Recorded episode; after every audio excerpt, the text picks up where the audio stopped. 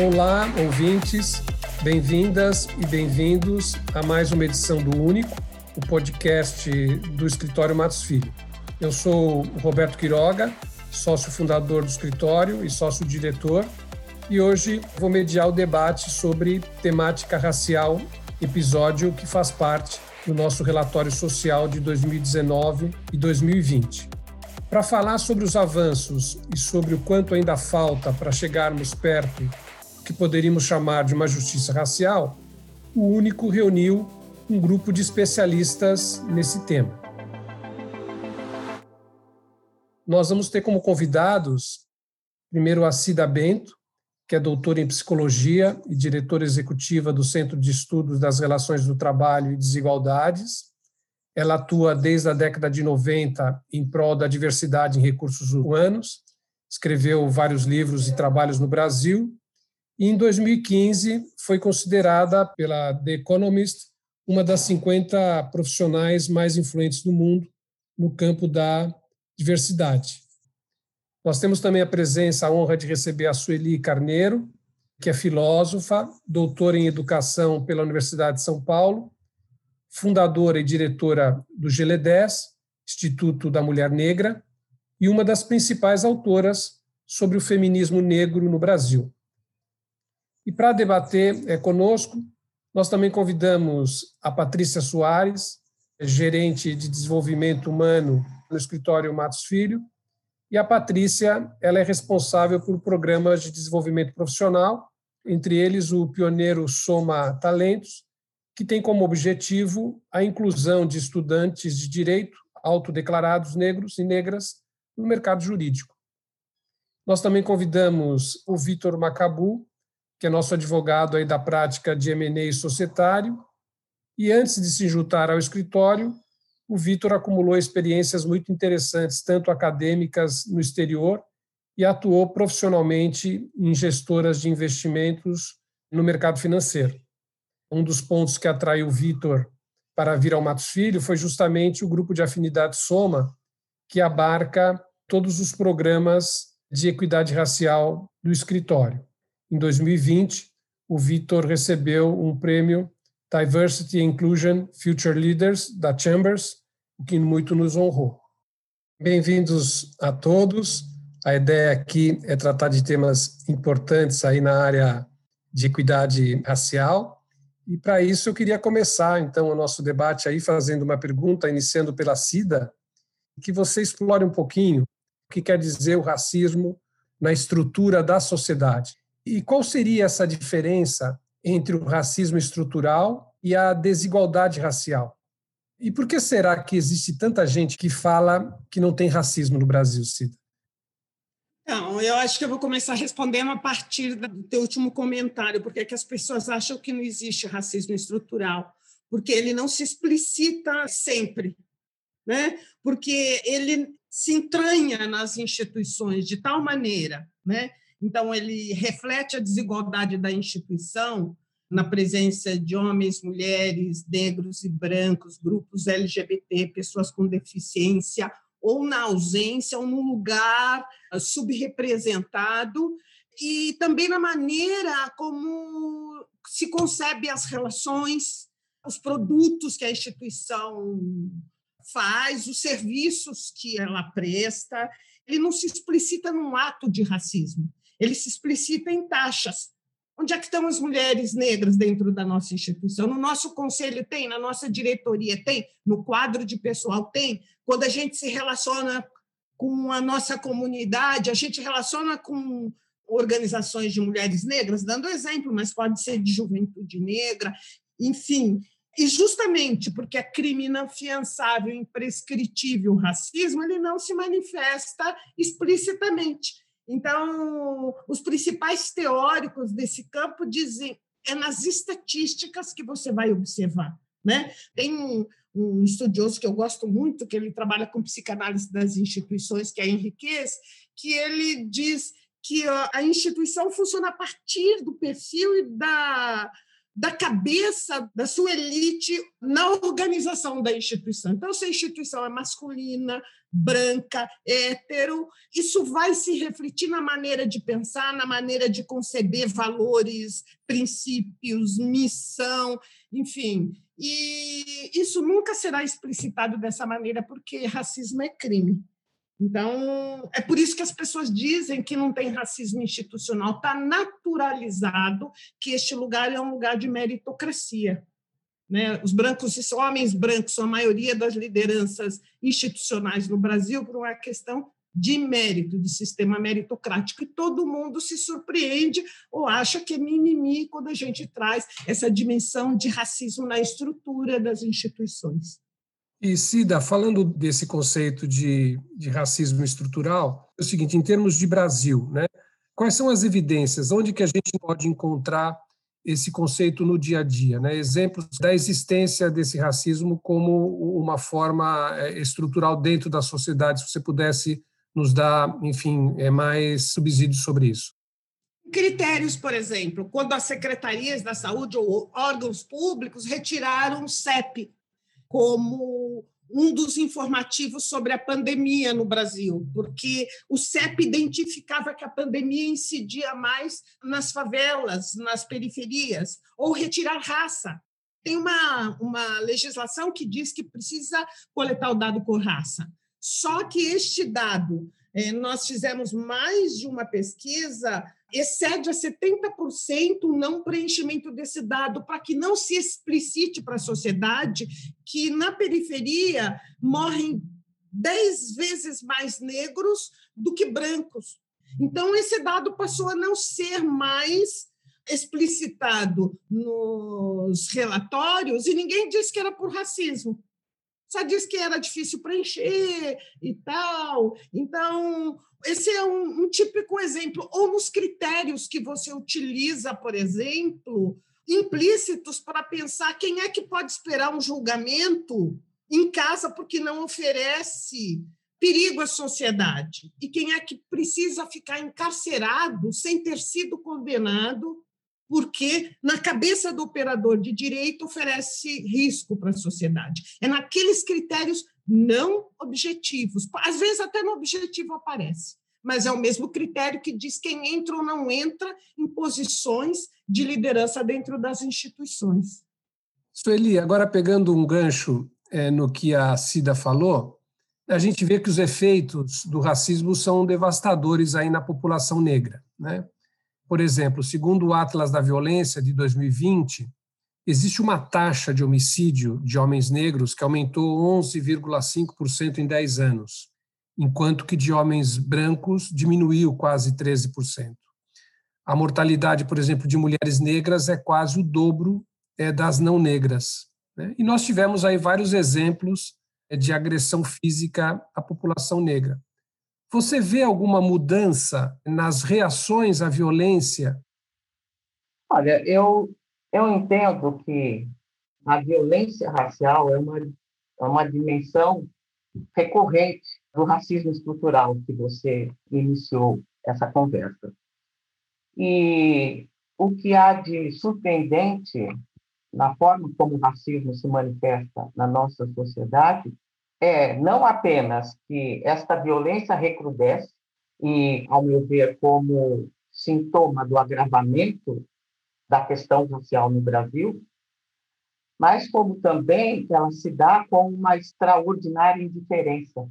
Eu diria que se alguém de nós se ocupasse de fazer uma uma pesquisa sobre os padrões de mortalidade de pessoas negras na sociedade brasileira comparativamente aos padrões de mortalidade da sociedade sul-africana durante o regime do apartheid provavelmente chegaria a um resultado absurdo e extraordinário de que, no contexto, nem no contexto do apartheid sul-africano, foi possível acontecer o nível de matança, de extermínio impune uh, de pessoas negras como ocorre no Brasil.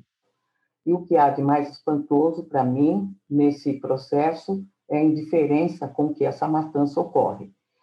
E acho que se a gente, é, acho que nunca não há nenhum tipo de sociedade que tolerou e que conviveu com níveis de genocídio que a gente encontra aqui de uma maneira tão confortável. E talvez isso seja a dimensão mais perversa e mais espantosa e assustadora do racismo brasileiro. Obrigado, Sueli, aí, pelas colocações. Então, tem uma pergunta que eu faria tanto para o Vitor quanto para a Patrícia, é, a respeito desse tema né, do racismo estrutural. Vocês, obviamente, como pessoas negras que estão na sociedade, que sofreram as consequências disso, né, quais ações que vocês acreditam que poderiam ser tomadas aí é, nas instâncias do poder público, nas normas mesmo jurídicas, enfim, ou mesmo na esfera individual, para que essa violência com a população negra acabe ou seja reduzida, enfim, vocês, o que, será que o Estado né, deveria fazer para que a gente pudesse ter é, uma melhoria desses índices? A Patrícia, se quiser começar, depois aí o Vitor. Antes de mais nada, eu queria agradecer o convite de fazer parte dessa conversa com personalidades que eu tanto admiro e que são referências aqui para mim. E essa conversa ser promovida pelo lugar que eu trabalho. Eu acho que é um motivo de orgulho enorme ter essa pauta urgente aqui como parte dessa conversa como a gente começou falando na primeira pergunta, e eu gosto de citar Silvio de Almeida, que fala que o racismo sempre é estrutural, né? Porque ele vai permear questões muito profundas da nossa sociedade, né? É histórico. Então, ele vai esbarrar na economia, ele vai esbarrar na política, ele vai esbarrar na ciência, ele vai esbarrar na educação. Então, eu acredito né, que um caminho aqui para a gente repensar o nosso modelo de sociedade né, e repensar a forma que a gente trata o tema é ter essa discussão como agenda política, né, como agenda pública. E acredito muito nas ações intencionais que a gente pode aplicar, né? Eu acho que tem uma, um, um olhar aqui de reparação histórica que deve ser primeiro é, considerado e depois em ações de fato é, aplicado para que a gente tenha alguma mudança no cenário que a gente vive hoje. Quiroga, eu acho que essa pergunta ela atravessa o Estado como um todo, né? Então, acho que a Patrícia já falou da intencionalidade e eu vou dar complementar aqui com a questão de mapeamento, entender que é uma é algo que perpassa todas as esferas. Então, quando a gente pensa como o sistema judiciário se comporta em relação à população negra, algo que esse da Bento já falou mais cedo, é, pensa como o policiamento e a violência policial sujeita a população negra a um agravo completamente desproporcional quando comparado à população branca nos mesmos CEPs, né, algo que a CIDA também explorou aqui, como se dá o acesso a serviços de saúde, como se dá o acesso à educação, como são as políticas para que haja a inserção da massa de pessoas negras desse país no mercado de trabalho. Acho que é, vou concordar com a Patrícia sobre intencionalidade, mas eu acho que é algo que tem que ser pensado 360. Teve uma reparação histórica até hoje no Brasil que foram a, a, implementação da política de cotas no ensino superior e outras que é, foram laterais a isso, né, acesso ao serviço público, etc. É, isso aconteceu quando eu estava na graduação, né, alguns anos atrás. Né, eu não peguei ainda as cotas implementadas, mas hoje eu vejo que né, 15, 17 anos depois a gente está num lugar que é distinto do que eu via, né? A universidade não é mais como a que eu entrei e a sociedade, o mercado de trabalho, as pessoas que estão ingressando não são mais é, as mesmas, né, que eu vi quando eu ingressei. Hoje em dia a gente tem jovens que estão acessando o mercado de trabalho, jovens negros e negros que estão acessando o mercado de trabalho e isso vai ter um efeito multiplicador ao longo do tempo, mas foi uma ação, né? E as outras? Né? Acho que essa a pergunta, né, 360, transversal com relação ao Estado, eu estou interessado em, em debater e, e, trabalhar daqui por diante. Obrigado, Vitor. Eu queria falar um pouco de um tema que a Cida tratou inicialmente na sua primeira questão, e aí eu dirijo talvez essa questão para ela, que é a seguinte: existe uma questão né, de intersecção de identidades como um fator que agrava esse sistema de opressão. Né? Então, por exemplo, a gente sabe que uma mulher negra e lésbica ela tem mais chances de sofrer algum tipo de violência durante a sua vida por conta justamente dessa intersecção de suas identidades de raça, gênero e orientação sexual. Então, nesses casos, é, Cida, você avalia que é preciso pensar em políticas públicas né, e ações específicas que deem conta dessa maior exposição à violência? Eu penso sempre em políticas públicas e privadas. Eu entendo que o, nós, o que nós temos hoje aí só temos porque tem quem paga para que as coisas estejam dessa maneira. Por exemplo, as reformas neoliberais têm um impacto devastador na população negra, na vida das mulheres negras, nas vidas das lésbicas, da...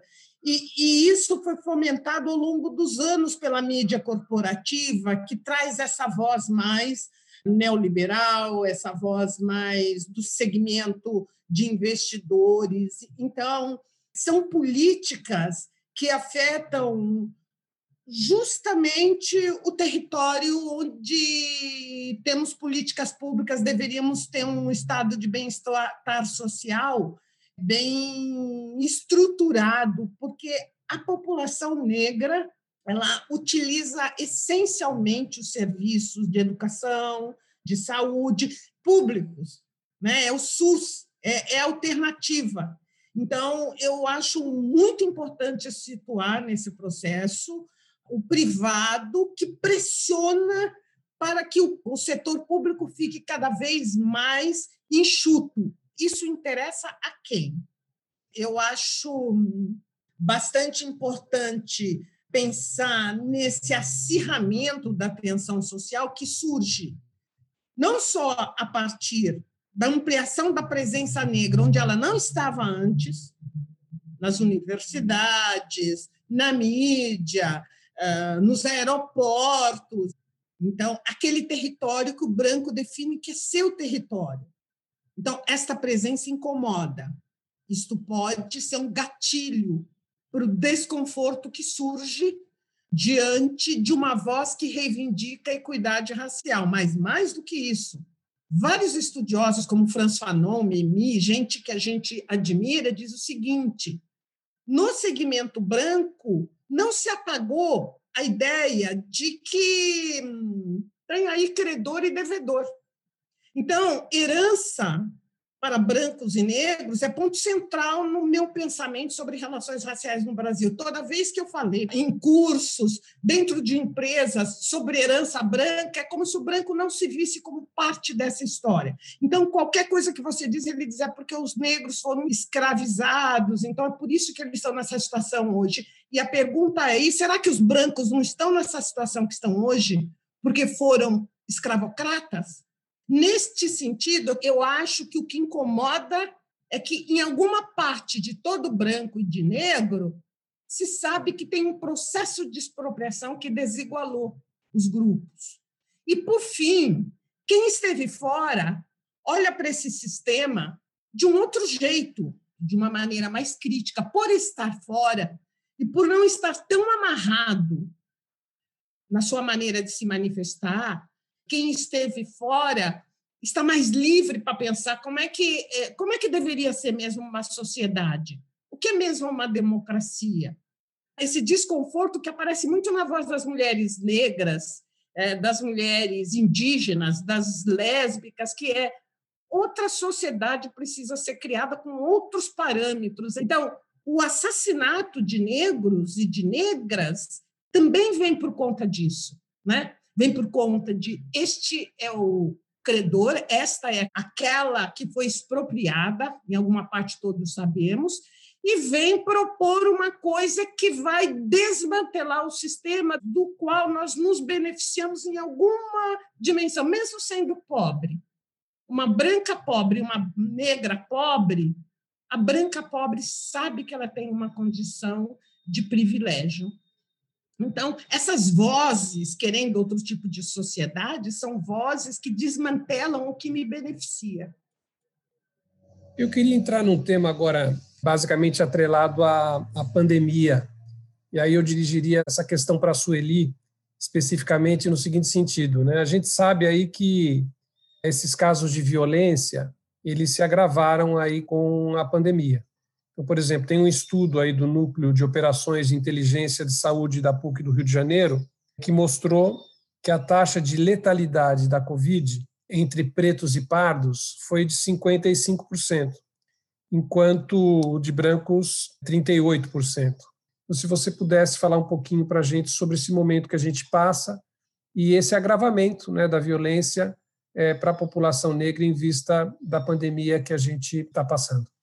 Quiroga, antes disso, eu acho importante retomar um ponto que a Cida colocou e que eu queria assinalar desde o começo da nossa conversa, que é uh, como nós temos o hábito de trabalhar a questão racial, mantendo nesse debate um sujeito oculto, sempre. Uma das dificuldades que eu tenho com o conceito de racismo estrutural está diretamente ligado ao fato de que é possível manipular o conceito de racismo estrutural de tal maneira que ele perde densidade humana, né? Nós falamos numa numa abstração que não se concretiza nos sujeitos concretos que produzem e reproduzem sistematicamente as desigualdades raciais.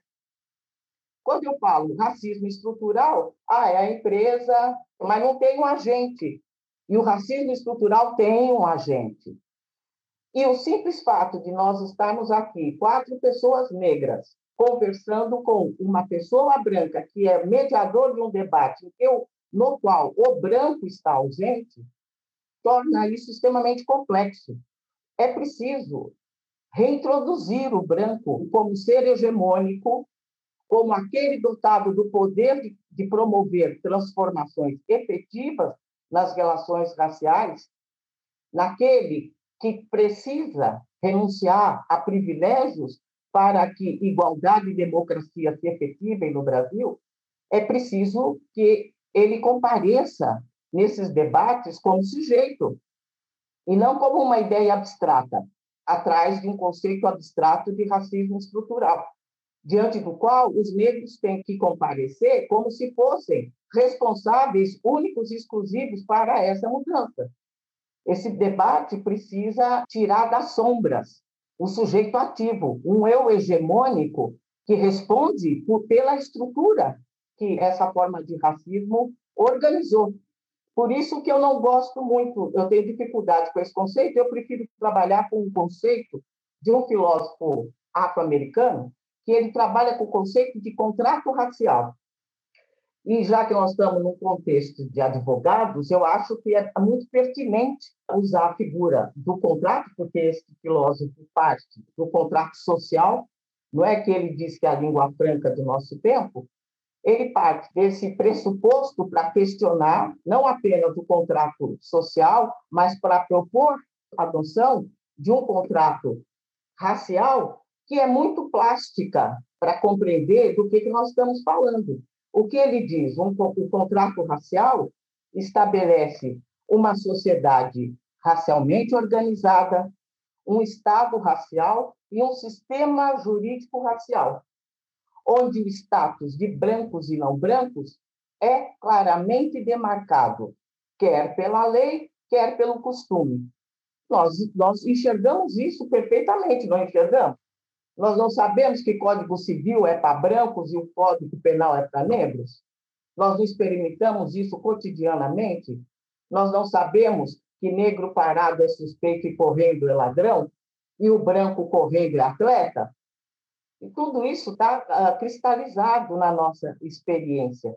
E, é mais do que tudo, este contrato racial é um contrato firmado entre iguais, portanto, entre brancos. Então, esse país, baseado nesse contrato racial, construiu uma dimensão social branca que é como um clube privê. Os brancos vivem nesse país como se estivessem num, num clube privê, no qual os negros entram apenas para servir quando são autorizados a entrar. E que, portanto, toda a iniquidade social fica segregada no mundo negro, que constitui um IDH que é inferior à maioria das piores nações do mundo. Então, é, os brancos têm que ser convocados para esse debate para saber até quando nós vamos insistir num país que tem ilhas de prosperidade, desenvolvimento, justiça social, que é experimentado por uma minoria branca, cercado de indigência humana por toda parte, que é o país habitado por negros. E isso é uma negociação que, sem o eu hegemônico, não é possível de se efetivar um novo projeto de sociedade, um novo projeto de nação. Então, eu creio que, uma questão pedagógica essencial para esse debate que nós estamos travando aqui, e, sobretudo, porque estamos falando de um dos maiores e mais importantes escritórios de advocacia do país, é preciso que a branquitude, enquanto sistema de poder, enquanto hegemonia, se coloque no centro desse debate.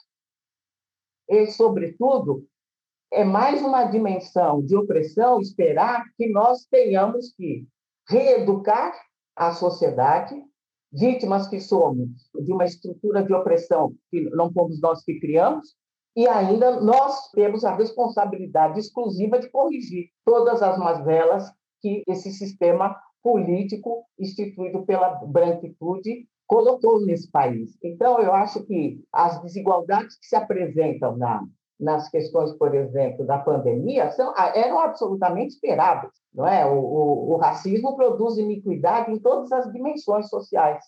E, evidentemente, que o ônus maior recai sobre os grupos vulnerabilizados. Não há nada de novo aí. Aconteceu com todas as outras, as outras epidemias.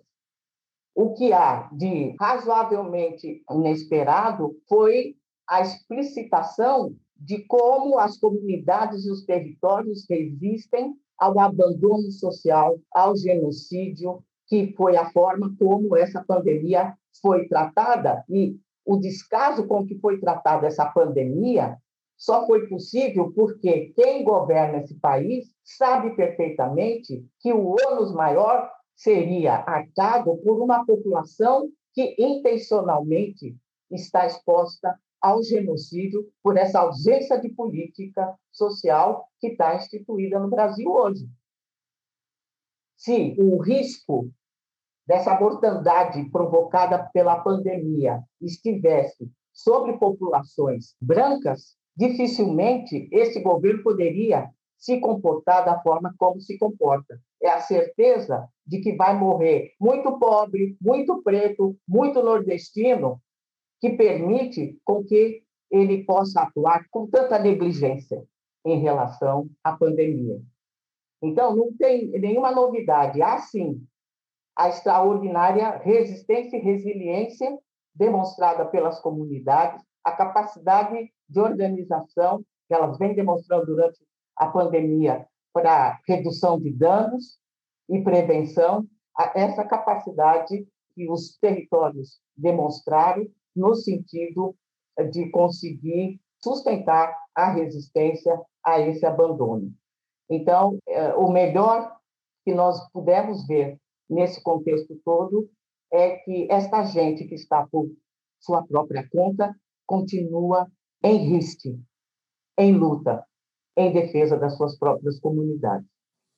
Obrigado, Sueli. Muito importante, acho isso que você colocou. Acho que é um discurso fundamental e, e acho que essa ideia que você colocou do contrato racial, que é pouco, talvez, conhecido, talvez seja um conceito que a gente possa aí trabalhar com mais cuidado. E acho que é isso que você falou mesmo, né? A figura do branco como alguém que tem que aparecer para esse debate e justamente para realizar as coisas que ele precisa realizar para justamente compensar todo esse período de expropriação que a população negra passou. Entrando nesse nessa questão um pouco é, do branco frente à questão do negro, eu queria perguntar aí a Patrícia é, como que ela vê então essa participação do branco que a própria é, Sueli também colocou, ou seja, qual seria esse papel necessário é, para nós brancos estarmos também nesse debate e conseguirmos, obviamente, que é, o debate tenha frutos. Né? A figura do aliado seria um exemplo importante. Né? Como que você vê, Patrícia, a figura do branco ao teu lado e até que ponto a gente pode é, estimular dentro desse debate também que foi colocado pela Sueli? A fala da Sueli foi brilhante nesse sentido, né? O quanto que o branco também precisa se responsabilizar pelo que causou até então, né? Enfim, e todo o cenário que a gente tem histórico aqui colocado. E na luta antirracista, o que eu entendo e como eu vejo é que sim, o branco tem um espaço que ele precisa ocupar, de ser um agente aqui transformacional também, de entender a responsabilidade que se tem no cenário que hoje está é, tá colocado. Acho também que deve dar aqui o protagonismo ao povo preto, né? Quando a gente fala da luta antirracista, eu acho que a gente tem um papel importante das pessoas que de fato são negras e que de fato falam da causa, mas vejo aqui a figura do aliado como fundamental para que a gente realmente mude a estrutura que a gente se propõe a mudar e quebre os paradigmas sociais é, até agora aí propostos e impostos, não, talvez não propostos, né, mas impostos aqui à sociedade. E aí, eu, eu gosto muito aqui de uma fala que a Cida trouxe um pouco, aqui também a Sueli trouxe um pouco, mas a Laura aqui, que é uma colega nossa de Matos Filho, traz muito, né? Que depois que a gente cria esse espaço de discussão e de diálogo constante e de consciência, a gente parte para a ação, essa ação geralmente ela causa uma indisposição, porque a gente está falando no fundo de abrir mão de privilégios que hoje os brancos têm e que, de fato, vão ter que abrir mão para dar esse espaço, para que, de fato, se construa um lugar comum com a população negra. Obrigado, Patrícia. Eu acho que, que realmente a gente, como população branca, também tem que estar nesse debate, como disse a, a Sueli, principalmente porque nós fomos o sujeito ativo aí no sentido mesmo de todo esse período de expropriação dos direitos da população negra mas que a gente vê um avanço. Né? Eu acho que nos últimos cinco anos, eu diria, pelo menos na nossa área do direito, né, que foi uma a CIDA vem participando bastante também de iniciativas aí do grupo jurídico nesse sentido, e a gente tem visto aí uma evolução, pelo menos, claro, ainda muito tímida, mas pelo menos uma conscientização grande do mundo jurídico nesse sentido de que deveria realmente se preocupar com esses com essas questões. E aí, falando um pouco do Vitor, o Vitor tem um histórico muito importante, como a gente falou, ele veio aí do mundo corporativo. Então, Vitor, em termos de mecanismos para ampliar a representatividade de pessoas negras no mundo corporativo, qual seria a tua opinião, Vitor, sobre os programas que essas empresas vêm desenvolvendo com foco em termos de diversidade, de equidade racial? Você acha que isso aí tem funcionado? Você acha que isso também se confunde um pouco com o marketing da empresa? Até que ponto isso é genuíno? Né? Como que você vê essas iniciativas? E talvez você possa falar um pouco do mercado jurídico, que é o que você está hoje é, presente. Quiroga, vejo com bons olhos, acho que a gente está. O debate avança, né? Acho que quando eu estava na graduação, e mesmo quando eu era um profissional de menor senioridade, debates como esse não haviam. O que se ouvia muito até cinco, dez anos atrás era aquele discurso de uma meritocracia vazia, que acho que é uma coisa que ficou superada no, no bom debate, né? E eu vejo, tenho conversado com alguns executivos, executivas negros e negras que eu conheço, que estão é, é, engajados em suas instituições, né? Eles não são, por coincidência, do meio jurídico, são do meio empresarial em si, mas a gente tem se falado muito, trocado muita informação sobre como tem sido o processo interno e como essas iniciativas têm atraído muita atenção e como há um esforço ali genuíno de fazer a coisa certa, né? Então acho que daqui a alguns anos a gente vai poder ver aí, quando a gente abrir o site da CVM, ver relação de diretoras, a gente vai ter é, diretores e diretoras negros e negras em maior proporção do que a gente vê hoje, que a gente viu historicamente.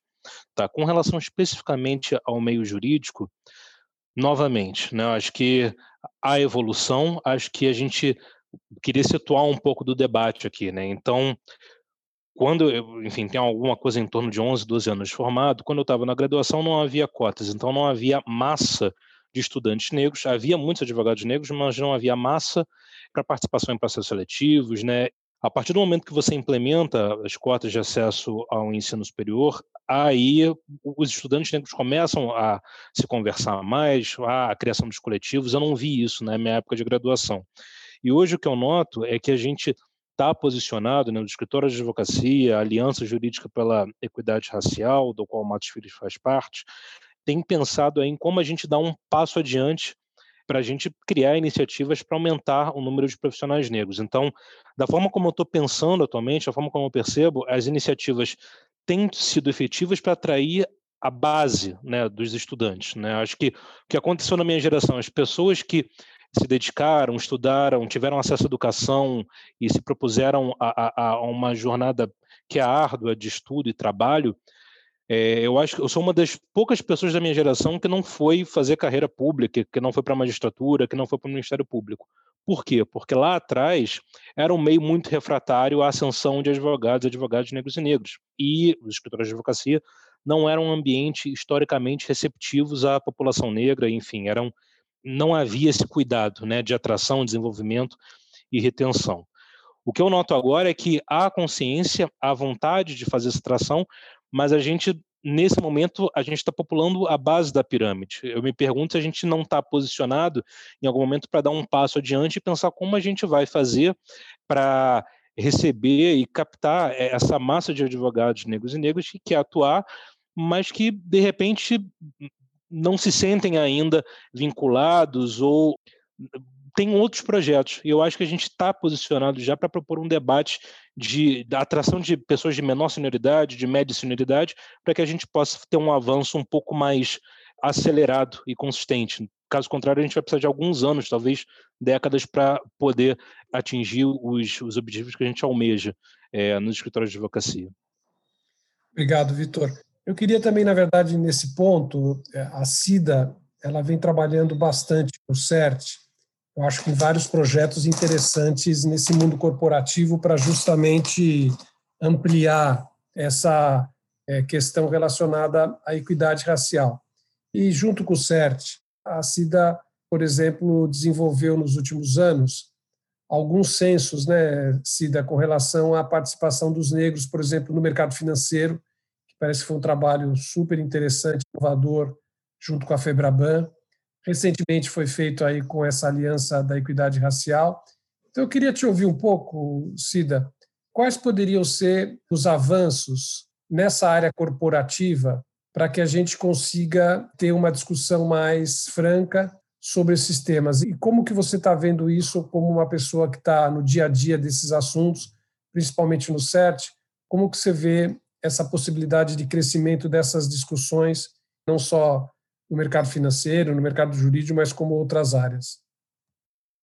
Eu estou muito otimista, porque, de um lado, vejo a juventude, a população negra ocupando outros espaços, suas vozes é, mais impacientes e querendo respostas, não entendendo que as coisas podem continuar assim e, de outro lado, cresce o número de organizações e pessoas brancas que também estão vendo uma insustentabilidade da sociedade do jeito que está. Então, eu sou bastante otimista nesse sentido, com todas as tensões que eu e Sueli levantamos aqui, mas eu sou otimista porque numa sociedade, enquanto a gente se diz uma sociedade que anseia pela democracia, é o território da conversa, o território do diálogo, o território de colocar as ideias, construir consensos, enfrentar dissensos, trazer o passado para ser olhado enquanto território objetivo e subjetivo de acúmulos diferenciados para os grupos. Isso tudo está sendo possível fazer crescentemente. Eu acho que nós estamos no caminho, eu acho que o fato disso está sendo mais tematizado pelos brancos, de diferentes, em diferentes níveis, ajuda. Eu não vejo jeito de uma sociedade onde o branco é o incluído, que está com a caneta da decisão na mão, a gente conseguir avançar. Ou seria pelas armas, que eu acho que não é isso, embora o presidente diga que é, está né, investindo no armamento, mas eu acho que não é isso. O outro jeito é o diálogo em diferentes níveis com todo tipo de instituição, do judiciário, do legislativo. Do... e é entrar na instituição e colocar e é conversar sobre isso. Então, eu acho que a gente está avançando. Eu, eu sinto como se tivesse um longo tempo de gestão de tensões e de crescimento da impaciência negra e da consciência negra sobre si própria, mas que não passou desapercebido pelo branco. O branco está sabendo. Se a gente quer uma sociedade sustentável, a nossa instituição sustentável, a gente precisa começar a se mexer. Então, esse diálogo que se dá, esse mesmo aqui que nós estamos tendo agora, é o que me indica que as coisas vão mudar. Obrigado, Cida. Estamos caminhando para o fim, aí eu queria fazer uma rodada também, ouvir a Sueli. O que você acha que a gente vai estar tá aí preparado para enfrentar em termos de futuro? Você vê um avanço? Em que setores você acha que talvez a gente deveria atuar mais? Se você pudesse aí dar para a gente uma visão dos próximos passos e onde que a gente deve investir para que esse tema tenha efetivamente um progresso. Olha, Quiroga, eu acho que nós chegamos no cerne da questão. Existe um problema racial que é sério e grave, né? Nesse país, que produz miséria, violência, injustiças e desigualdades. E nós estamos adentrando a um limiar de ter que decidir se nós insistimos nesse caminho ou se a gente encontra algum tipo de coesão ética na sociedade para construir um outro projeto. Eu sempre insisto numa frase que teria sido dita por Nelson Rodrigues, segundo a qual subdesenvolvimento não se improvisa, é uma tarefa de séculos. Portanto, o país que nós temos não é fruto do acaso, é produção humana, é produto de decisões que foram tomadas ao longo de sua história, sobretudo por suas elites. Eu sempre digo que as elites intelectuais desse país, no final do século XIX e no começo do século XX, elas tinham divergências em relação a um ponto apenas. Quanto tempo levaria para o país se livrar dessa mancha negra? Aspas, né? Então, a ideia de se livrar da população negra sempre esteve presente no projeto de país das elites desse país. E não é uma ideia que foi abandonada, muito pelo contrário, o governo atual, a gente vê muito bem a ressonância não é? desse paradigma. O 13 de maio instituiu o abandono social da população negra. Foi isso que o 13 de maio produziu. Então, é necessário um outro projeto de, de, de nação que possa incluir negros e indígenas, porque foram as duas populações que foram descartadas desde o início de modernização da sociedade brasileira. Isso significa que alguns pressupostos precisam ser incluídos, e eu concordo com a Cida que há nichos de elite em que a gente percebe uma disposição no sentido de não é possível insistir nesse projeto de nação, sobretudo porque implica em manter em situação de apartheid mais de metade da população do país. E isso é uma bomba, não é? É uma bomba de efeito retardado aí que não se sabe quando isso explode. Eu gostaria de citar a ótica que eu vejo que as pessoas brancas precisam adotar para poder fazer frente e para ser proativo nesse diálogo. Eu cito uma frase que diz o seguinte: neste momento, não basta ser contrário ao racismo. Quem está dizendo isso é um homem branco. É preciso fazer mais, diz ele. É imperativo colocar o enfrentamento do racismo no centro da vida política brasileira, defender e fortalecer políticas afirmativas, alterar práticas corporativas, reformar as agências de aplicação da lei e reprimir juridicamente condutas discriminatórias e racistas que permeiam as nossas relações cotidianas. Sem enfrentar o racismo, jamais superaremos a desigualdade econômica, a marginalização social, a opressão e a violência. Sem derrotar o racismo, jamais nos humanizaremos como nação. O protagonismo do movimento negro não exime brancos antirracistas da responsabilidade de participar dessa luta. Eu acho que é uma frase que sintetiza a agenda que vocês brancos têm a cumprir. Esta é uma frase do advogado Oscar Vilhena, que em diferentes situações tem sido alguém com quem a gente tem podido contar e que fez toda a diferença, por exemplo, na audiência do STF em defesa das cotas para negros nas universidades, quando do julgamento da série Briadinho. De igual maneira, nós temos depoimentos desse tipo do jurista Fábio Conder Comparar, que, igualmente a Oscar Vilheira, esteve conosco numa defesa retumbante né, das cotas raciais diante do STF. Então, eu acho que são exemplos da tarefa hercúlea que há a fazer. Uma tarefa hercúlea para desconstruir esta obra perversa que é esse país com os maiores uh, níveis de desigualdade social que existe no mundo, com os mais altos índices de concentração de renda e riqueza que existe no mundo. Obrigado, Sueli. Obrigado aí pela é, excelente também colocação. E acho que esse, isso que o Oscar falou, e realmente como hoje diretor aí da Escola de Direito da GV, é algo que está sendo disseminado e importante aí para todos nós. Então, também para finalizar, queria ouvir um pouquinho alguma palavra aí do Vitor, da Patrícia e, por fim, aí da Cida, é, também sobre essa ideia de avanço e de futuro. Então, Vitor, o que, você poderia falar para a gente? Bom, acho que eu sou uma pessoa otimista, acho que a gente tem que ultrapassar a fase do consenso da leitura e passar para a ação. Eu acho a tônica desse debate aqui passou muito pela questão da implicação das pessoas brancas que detêm a direção das estruturas. Né? Antes dessa implicação, acho que a gente vai ter uma dificuldade de continuar a mover esforços adiante. Né? Eles continuarão a acontecer, certamente, mas numa velocidade que não é a que a gente almeja no último ano, acho que foi um ano difícil, né, em geral, por questões da pandemia, do distanciamento social, o debate racial que não é simples, é uma carga mental sobre as pessoas negras que não é fácil de lidar, mas eu vejo, foram conversas que eu tive no ano passado, gostei de ter tido, né, foram importantes, e se a gente avançou mais do que eu imaginava, né, acho que no ano passado, que bom, a gente está um pouquinho mais adiante do que seria o plano normal vamos avançar mais, a gente tem que ganhar tempo. A obra que a gente tem, as coisas que a gente tem que resolver, tem séculos. Se a gente avançou 5, 6 anos no debate, que avancemos agora 10, 20, 30 anos. É, acho que a mensagem é essa. Obrigado, Vitor. Patrícia?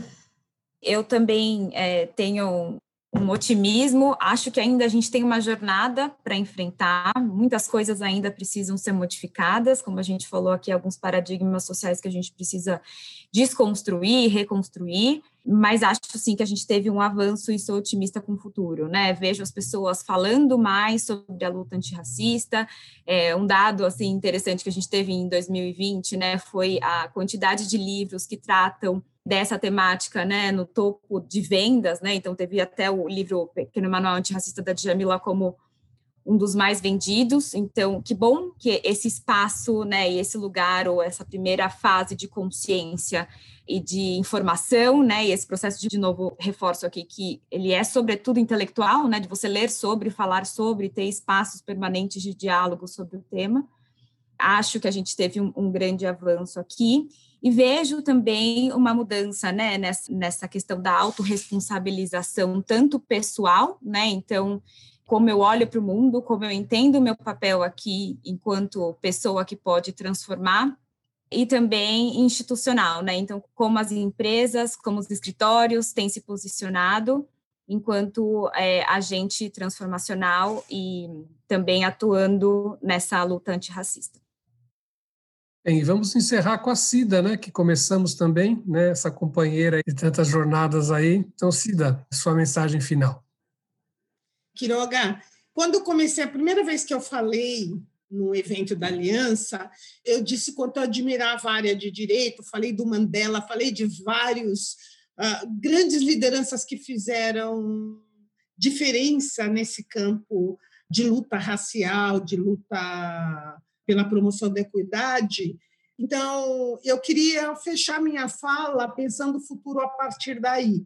Quando um branco antirracista me diz o que, que eu posso fazer neste momento, que eu estou desconfortável, eu sempre digo: faça o que você puder do lugar onde você está. Eu acho que é isso, porque os brancos, em geral, né, tem um monte de branco desempregado, mas os brancos, quando você tem instituições, quem está na liderança com a caneta de decisão na mão são brancos. Então, faça o que você pode do lugar onde você está. E aí, nesse sentido, eu sei e valorizo muito o que a Matos Filho está fazendo em Aliança Jurídica faz, mas é possível mais. Ou é possível começar um território em que se comece a conversar com o operador de direito, e ele será branco, porque eu estou falando de juízes, estou falando de promotores, procuradores, tal, sobre estas questões. E aí, o saber está acumulado com juristas negros. Então, é preciso também reconhecer um outro tipo de diálogo com juristas negros para recuperar esses estudos e, sei lá, fazer palestras nas universidades da vida, na Getúlio Vargas, na USP e tal, mas, de alguma maneira, mostrar para o operador de direito de que maneira ele contribui para o que estamos vivendo aí de violência e de que maneira poderia ser diferente eu queria finalizar dizendo isso, né? que eu sempre digo, eu acho que a Matos Filho tem um lugar especial e a aliança jurídica, enquanto coletivo de advogados, pode encontrar um nicho para começar a discutir o lugar do direito, para ajudar o operador de direito branco, que será branco, é, como Sueli falou mesmo. Dizer, veja o que você está fazendo e veja como veja o seu medo, né? Veja o seu lugar de branco e veja como poderia ser diferente. Muito obrigado a todos. Agradecer especificamente a Sueli, o Vitor, a Cida e a Patrícia pela participação. E a gente espera aí ter outras oportunidades para também discutir o assunto. Até a próxima aí com vocês é, nos nossos podcasts.